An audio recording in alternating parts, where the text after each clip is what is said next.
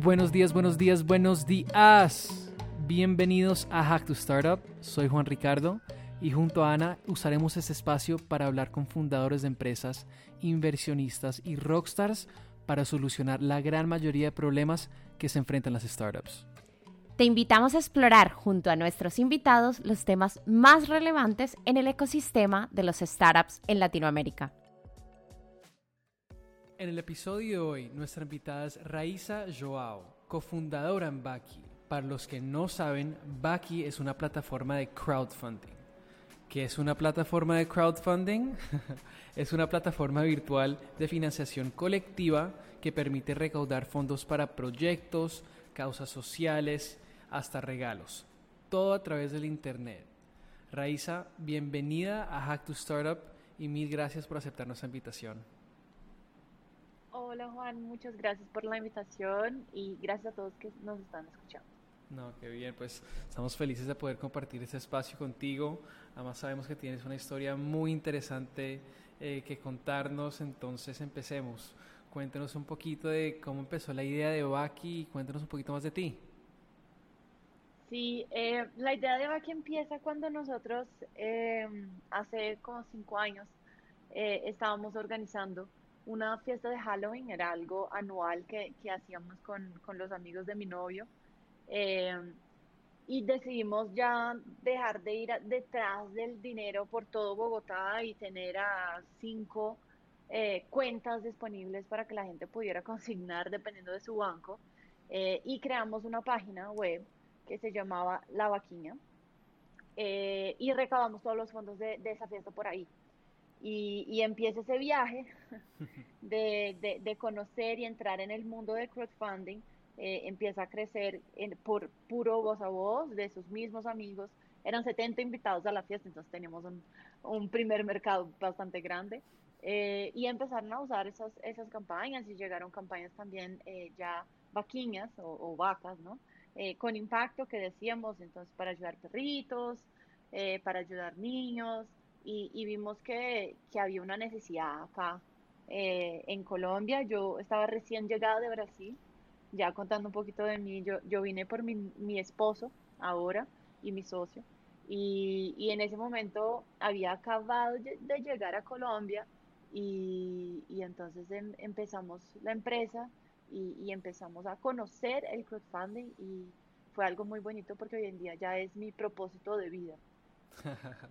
me, me, da risa como una fiesta empezó toda esta idea de una startup, además de un concepto que es muy interesante, ha funcionado en todas partes del mundo, pero que realmente en Colombia no se conocía.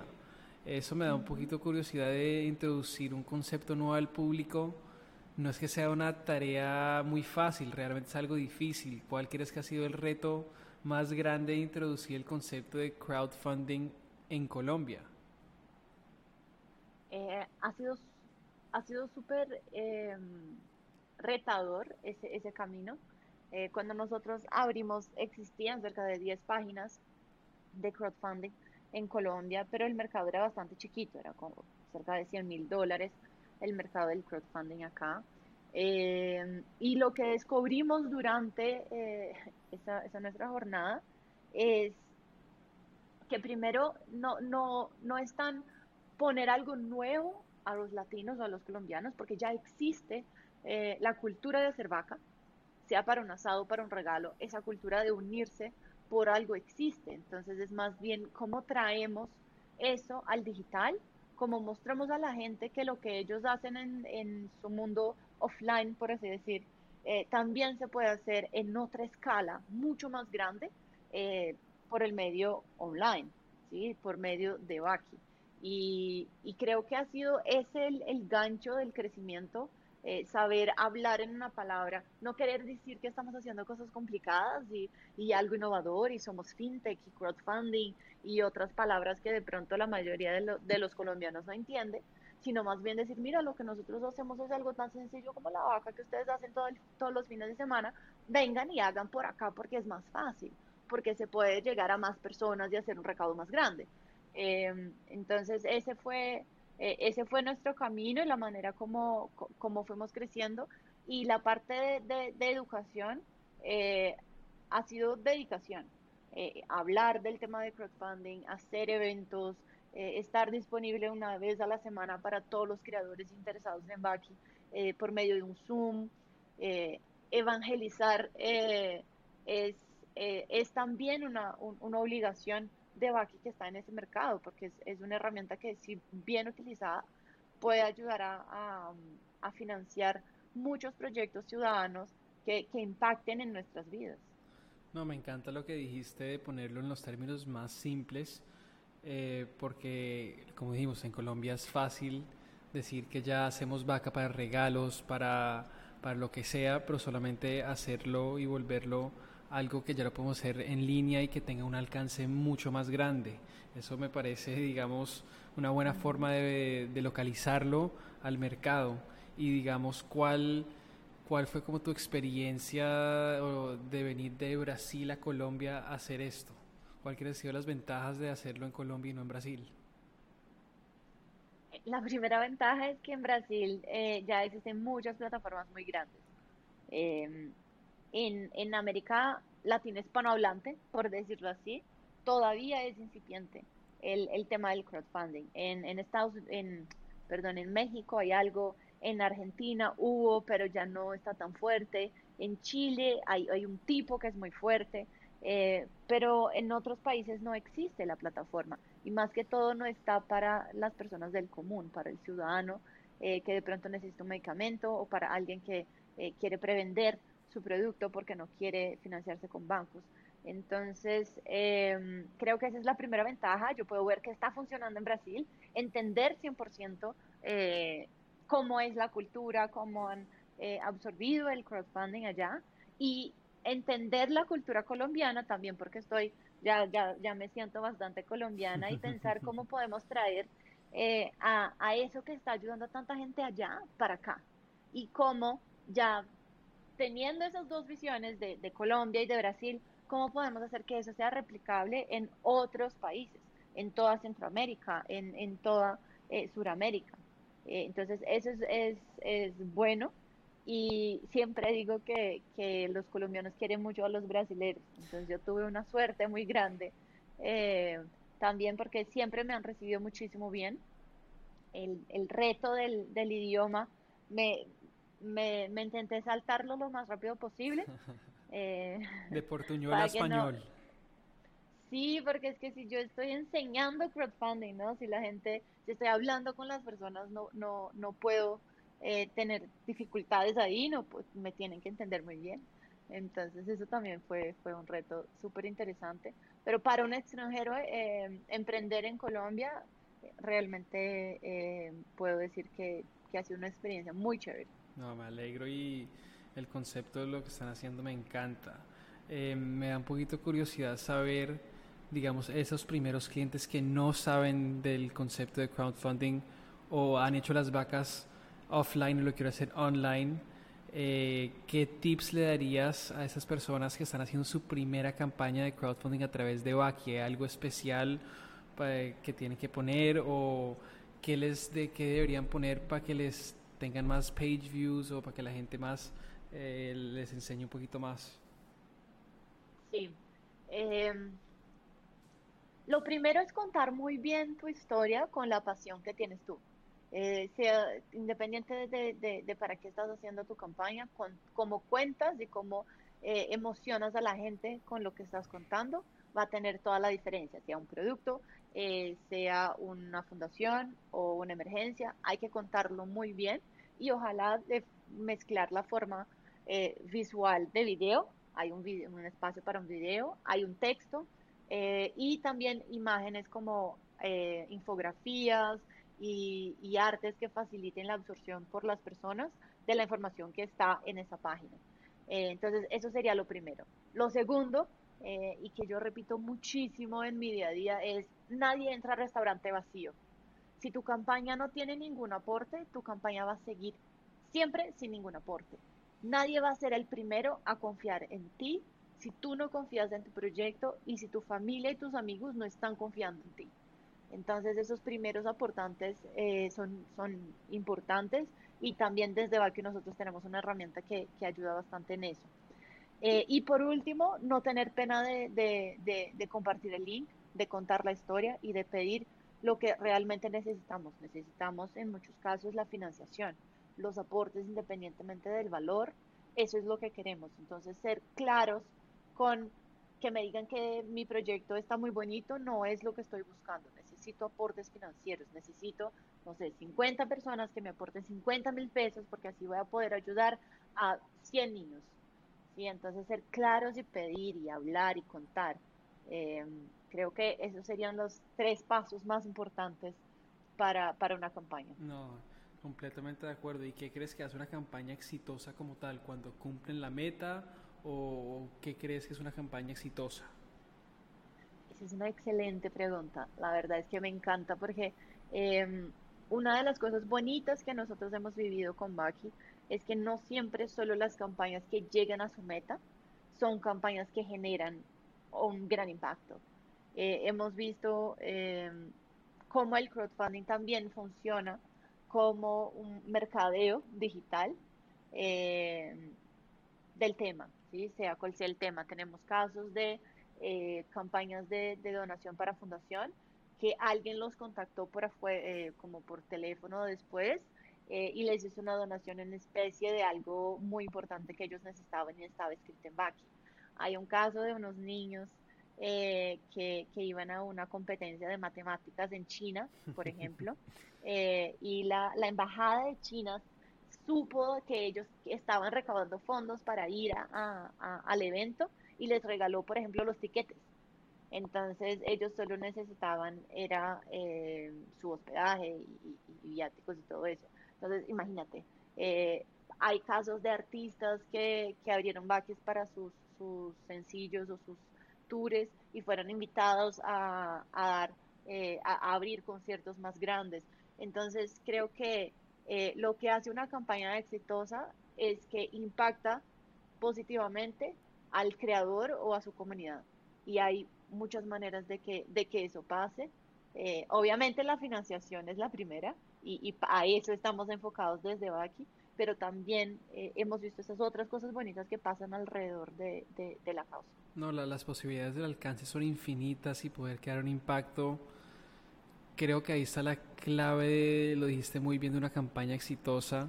Y, hablando de impacto, el 2020 fue un año difícil para mucha gente, fue raro, estuvimos encerrados, fue para ciertas empresas bien porque aceleraron la, la digitalización de, de, su negocio. Me imagino que ustedes, Baki estuvo creciendo de un nivel muy alto. Em, ¿Cuál crees que ha sido el nivel de, del crecimiento del último año y los canales que más te han funcionado para que Waki tenga ese, ese alcance con todo el público que, que, ha tenido algo que ver con el 2020? Em, nosotros eh, tenemos, entre todo lo que está pasando, ¿no? y, sin desmerecer nada de lo que cualquier persona en el equipo aquí esté, esté pasando, creo que eh, no podemos reclamar, por así decir, eh, de lo que pasó con la empresa en, en, en 2020. Eh, nos ha servido, nosotros siempre fuimos una empresa de trabajo remoto, desde 2018 trabajamos desde donde estamos. Y, y, entonces en ese sentido no, no nos perjudicó, ¿sí? Cuando, cuando llegó la pandemia nos sirvió mucho para que por fin probáramos que algo que nos decían muchos eh, era mentira, el colombiano es solidario, América Latina es solidaria, eh, no hay problema, no hay falta de, recursos eh, para proyectos y causas, y la gente se quiere unir por las causas en las cuales cree.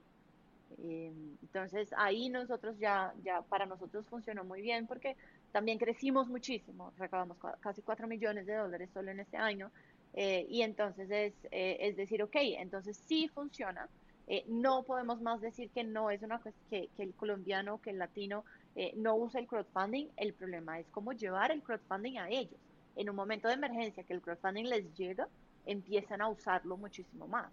Entonces, ¿cómo, cómo podemos expandir y crecer aún más en los próximos años? nos sirve también para hacer ese llamado de, eh, ustedes, el crowdfunding es necesario en muchos países, especialmente los países en desarrollo, América Latina. Si no está acá todavía y si nosotros ya tenemos un producto y ya les podemos llegar con él, ¿por qué no? Entonces de ahí sale en nuestro programa de embajadores. Hoy en día tenemos embajadores eh, que, que, se capacitaron con nosotros y están capacitando a creadores y abriendo varias vaques. Em, y, y, también em, nos abre los ojos eh, para qué tipo de crowdfunding más se necesita en ese momento. Y entonces ahora es la hora de la reactivación económica. El año pasado fue el tema eh, de causas sociales, de emergencias, donaciones. Ahora es el tema de reactivación económica, preventa, ayuda al emprendimiento, compra local. ¿Sí? Entonces nosotros también eh, vemos qué tipo de productos dentro del crowdfunding se necesita.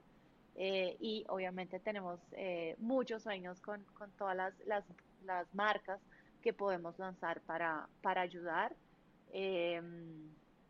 Y, y, no, yo creo que también nos ha ayudado en, en, en el contacto con el creador, que ese era el punto de, de, digitalización que no habíamos logrado hacerlo. Teníamos que encontrarnos con ellos, eh, hacer cursos, hacer eventos presenciales. Hoy en día es mucho más fácil, una vez a la semana estamos una hora en un Zoom, eh, donde cualquier creador se puede conectar o cualquier usuario y que quiera conocer a Baki y hacer preguntas. Y eso es algo tan común y tan normal que hemos tenido desde jóvenes hasta eh, adultos, adultos mayores que han entrado a hacer preguntas para poder lanzar sus vaques. Entonces ahí, también nos ha ayudado un montón eso. Sí, creo que el reto que se enfrenta en estos momentos es educar al público de cómo usar Baki para que sea la ventaja de ellos. Por eso me encanta lo que están haciendo con el programa de embajadores.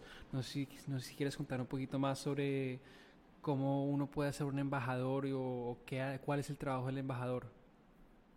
Claro, eh, el embajador es una persona que quiere aprender del crowdfunding eh, y hace un, flujo de aprendizaje, eh, un checklist, por así decir, de aprendizaje que nosotros creamos. Eh, después hacemos una reunión, entendemos muy bien cuál es su objetivo y su propósito con el crowdfunding, qué tipo de campañas quiere ayudar, guiamos un poquito y a partir del momento que empieza a crear Vaquis, que firma el contrato con nosotros y, y empieza a crear Vaquis, recibe eh, cerca del 30% de lo que Baki cobra, eh, de la comisión de Baki, que es de 6% por aporte, eh, le entra a ello, a él, entonces, o a ella.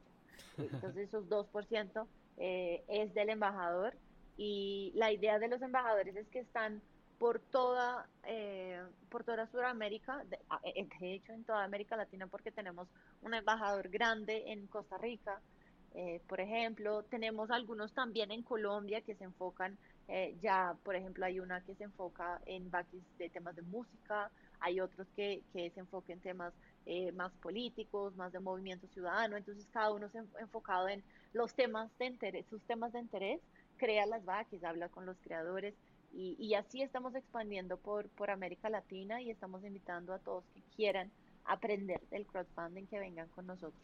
No, y la verdad me... No hay ningún costo. No, me, me, parece increíble porque, digamos, tienes el experto de cada vertical para que ellos sean apasionados de, digamos, si es de música, puedan explicarle a la persona que está creando su primer CD, necesita fondos para un tiempo de estudio, entonces es un tema muy bonito como juegas con, con, con, con lo que la, cada persona le gusta. Eh, dijiste que también ibas a expander. ¿Cuál es el mercado que piensas que vas a expandir en este momento? ¿O el próximo mercado? Em, hmm, eh, nosotros, como, como vamos por eh, de forma orgánica, por ahora estamos de forma orgánica, estamos en varios, en varias, eh, en varios países, ¿sí? Hemos tenido varias vaques de México, hemos tenido muchas vaques de Perú, Argentina, donde más Venezuela, Ecuador, Bolivia, entonces nosotros ya tenemos esas vaques y, y eso es lo bonito de, tener una plataforma que no necesita a alguien local y, estar en ese mundo digitalizado. Ya estamos expandiendo eh, para esos países. Obviamente los, los enfoques principales estarían en, en todo que es el tema de, de, México, que es el más grande eh, por el tamaño, pero por otro lado, eh, y es el lado que, que a mí me, me fascina, es todo el impacto que se puede causar eh, en los países que todavía no está el crowdfunding. ¿cierto? Entonces eh, eh, está eso y también los tipos de crowdfunding. acabamos de lanzar una, un programa, no sé si yo te comenté, que se llama Emprende con Baki. Sí, me, me, lo mencionaste en nuestra llamada offline. sí, que imagínate que casi 500 emprendedores se inscribieron. entonces hay distintos tipos de, de, emprendimiento y vamos a lanzar la, la experiencia Baki para la preventa de productos en América Latina. Entonces, lo que es el, el Kickstarter, eh, que se puede hacer desde América Latina con una cuenta en América Latina. Y, ya tenemos ocho emprendimientos seleccionados y otros 100 que vamos a acompañar eh, también, que, que van a, a, empezar a prevender sus productos desde Latinoamérica para Latinoamérica. No, qué increíble eso. Otra cosa que a mí me encanta de Wacky, si ustedes se meten a la página de Wacky, es el trabajo que han hecho con la marca. La marca que con Lola, es, sí, se llama Lola, ¿no? Entonces si se meten a la, a la, página, tienen una vaca hermosa que, que pues sí si digamos redefinimos la palabra vaca, es todo el mundo poniendo dinero, es la vaca que da leche, vaqui es vaca en portugués, entonces todo está relacionado en cierto nivel. Eh, eso sí me encanta. Sí, Lola, Lola ha sido un, eh, fue algo que salió desde el principio, eh, entonces que sea una vaca, porque decíamos vaquina, y también la manera de comunicación, cuando decimos mu, siempre ponemos tres U's con trema, como si fuera una, una vaca hablando. Entonces eso también salió desde el principio y siento que todo eso hace que la marca sea mucho más amigable, ¿no? Tampoco es algo de financiación que, que tiene cara de banco. No, eso es lo que dijiste, algo que tú puedes confiar y quien no puede confiar en una vaca. Ahora hablemos un poco sobre aceleradoras, bootcamps y incubadoras porque Baki ha tenido las oportunidades, suerte de, participar en varios programas junto de unas startups de muy alto calibre eh, por toda Latinoamérica. Eh, ¿Qué te has llevado esa experiencia? Cuéntanos un poquito de eso. Sí, yo, eh, yo creo que las aceleradoras son, son, son muy buenas y ayudan mucho a, a los emprendedores. me he llevado más que todo la, la, en, en varias de las que hay cada estar que me he llevado así sinceramente cada aceleradora o cada programa eh, es para un tipo de empresa y, y, una necesidad que tú tienes en ese momento ¿sí? sea que necesitas aprender por ejemplo acabamos de, de participar de una aceleradora de producto 100% enfocado en producto entonces, en un momento que quieres crecer el producto, que quieres escalar, esa es una buena aceleradora. Pero en un momento donde tú estás muy chiquito, estás empezando, todavía tu producto es manual, es una mala aceleradora para ti. Entonces, lo primero que me llevo es, hay que, los emprendedores tenemos que ser mucho más selectivos a cuándo y, a dónde aplicamos. Por lo general, eh, muchos queremos como ese sello o, o aún sea ese sí de, fueron recibidos, que, cuando uno está emprendiendo y tiene tantos nos, eh, es un fresquito en el corazón. Entonces siguen buscando eh, como, si, como si alguna de esas aceleradoras fuera a tener la solución mágica y no hay una solución mágica. Entonces em, creo que hay que ser cada vez, todos los emprendedores tienen que tener muy claro qué necesitan y qué aceleradora les va, les va a dar eso en el momento que están em, y no aplicar por aplicar, porque al fin y al cabo no es dinero gratis, aún no te cojan eh, equity, el tiempo que te dedicas, em, el, el bandwidth mental que tienes que tener para llevar el programa, para llevar los entregables, si hay plata para llevar todo lo que es la prestación de cuentas, eh, es bastante también y, desenfoca del enfoque que es operar, vender. Sí, no, estás dos, tres meses, seis meses aprendiendo y no operando y tienes que evaluar muy bien los beneficios de participar en esos programas. Y, digamos, para los emprendedores que están pensando en aplicar a uno de esos programas en este momento, ¿qué tips les recomiendas ya que has pasado por de las mejores eh, bootcamp aceleradoras en, en Latinoamérica? Eh, sí, primero entender muy bien el programa y hacer preguntas. Eh, es, es, un poco el, el primero es, es, hacer lo mismo que, que ya más adelante eh, recomiendan para, los, para las rondas de inversión. No hacer que los, los otros te escojan, escoger a ellos nosotros como emprendedores. ¿Qué tipo de acelerador estoy buscando? ¿Qué necesito? Eh, ¿De verdad cuánto tiempo me quiero dedicar? ¿Quiero recabar? Eh, ¿Quiero abrir capital? ¿Quiero abrir ronda o no quiero abrir ronda en ese momento? Sí, entonces, si no quieren abrir ronda de financiación en ese momento, no se dediquen a startups que se enfocan en pitch, eh, que son especialmente las aceleradoras que cogen percentual de tus, eh, de tus acciones.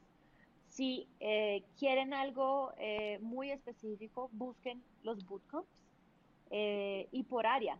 Hoy en día hay bootcamps de agrotech, de fintech, eh, bueno, de un montón de, de, de legal tech, hoy todo tech. Entonces busquen exactamente lo que es para ustedes y hablen siempre con, e, con dos o tres empresas que fueran a esas aceleradoras antes, porque ellos son los que les, te pueden contar cómo, cómo es el, eh, el batch, cómo son las startups, de dónde vienen, qué tipo de emprendedores están, cómo son los mentores y todo eso, y que tú puedas imaginarte en, en el lugar de ellos eh, en ese momento. No, completamente de acuerdo. Y después de pasar de todo eso, ya estar exitosamente en Colombia, operando, ¿cómo es el futuro de Baki? Cuéntanos un poquito de la visión a plazo largo. Eh, bueno, creo que el, el, crowdfunding, yo siempre digo que solo se limita por, por la creatividad de uno, entonces eh, siento que, que hay mucho que hacer. Eh, hay muchas marcas por lanzar, obviamente en su tiempo para no eh, llenar a, los usuarios eh, de cosas. Está todo el tema de, um, del crowdfunding eh, financiero, que, que, es un tema súper interesante y que todavía no ha sido perfectamente regulado por, por, por los países de Sudamérica. Y, y está toda la, expansión en América Latina. Yo creo que, o alianzas, eh, hemos, hemos visto también alianzas con, con bancos, alianzas con eh, empresas, eh, vemos otros países, en en, Costa, Rica abrimos con un banco, por ejemplo. Entonces, como vemos, vemos siguiendo la línea de la democratización de la financiación, sin barreras de si es una vaca o si es eh, financiación colectiva o si es un préstamo colectivo. Creo que la idea de Baki es quitar barreras. No, me encanta quitar las barreras y unir todo un continente a través del crowdfunding. pues bueno, gracias por compartir tu experiencia y esos consejos con nuestros oyentes. Ya hemos llegado a la parte final de nuestro podcast, un juego que llamamos Respuestas Rápidas. Las reglas son okay. que me tienes que decir lo primero que se te viene a la cabeza. ¿Estás lista? Okay. Lista. Ok. Libro favorito. Good to Great de James Collins. Ok. ¿Qué te hubiera gustado saber cuando empezaste? Mucho. Eh, el tema de las aceleradoras que acabo de comentar creo que nos me habría ahorrado mucho tiempo. de acuerdo. ¿Y algún mentor que hayas tenido y por qué ha sido especial para ti? Tania Zapata es la esposa de, de Alex Torrenegra que llegó a, a, a, nuestro, a ser nuestra inversionista gracias a Shark Tank. Eh, es, ella es una mujer increíble. Eh, creo que tenemos pocos role models mujeres en el mundo del emprendimiento. Es una colombiana que está en Silicon Valley, eh, que está emprendiendo, es una emprendedora serial. Eh, ha, ha, creado con Alex eh, tres de sus emprendimientos y ahora está con, con, un emprendimiento sola, con otros socios. Y no, sería buenísimo que más gente pudiera saber de ella. De acuerdo. Y aprender con ella. ¿Y qué te tiene curiosa ahora? Creación de comunidad. Ya. Y si pudiera resolver cualquier problema en el mundo, ¿cuál sería? Sin duda alguna la pobreza. Ya. Y última pregunta. ¿a quién te gustaría que entrevistemos a nuestro podcast próximamente? Yo voy a ser un poquito repetitiva y creo que Tania Zapata sería una excelente eh, entrevista. No, pues Raiza, me encantó hablar contigo. Espero que todos hayan disfrutado tanto como yo. Fue un placer tenerte como invitada en Hack to Startup. Y última pregunta. ¿Hay alguna red social donde nuestros oyentes te puedan seguir? Sí, eh, bueno, primero siempre eh, sigan a Baki, eh, Baki, arroba Baki Global en todas las redes sociales eh, y yo estoy como Raiza MJ. Perfecto, pues bueno, gracias por haber sido parte de esta aventura con nosotros y nos vemos pronto. Muchas gracias Juan y gracias a todos por escucharnos. Si te gustó nuestro programa, ayúdanos a crecer. Comparte este episodio, dale like en Apple Podcast y síguenos en Spotify. También pueden conectar con nosotros vía Instagram y Twitter, arroba hack. Ahí pueden decirnos qué tal les pareció el episodio, a quién les gustaría que entrevistemos o simplemente disfrutar de nuestro contenido. Nos vemos el próximo jueves.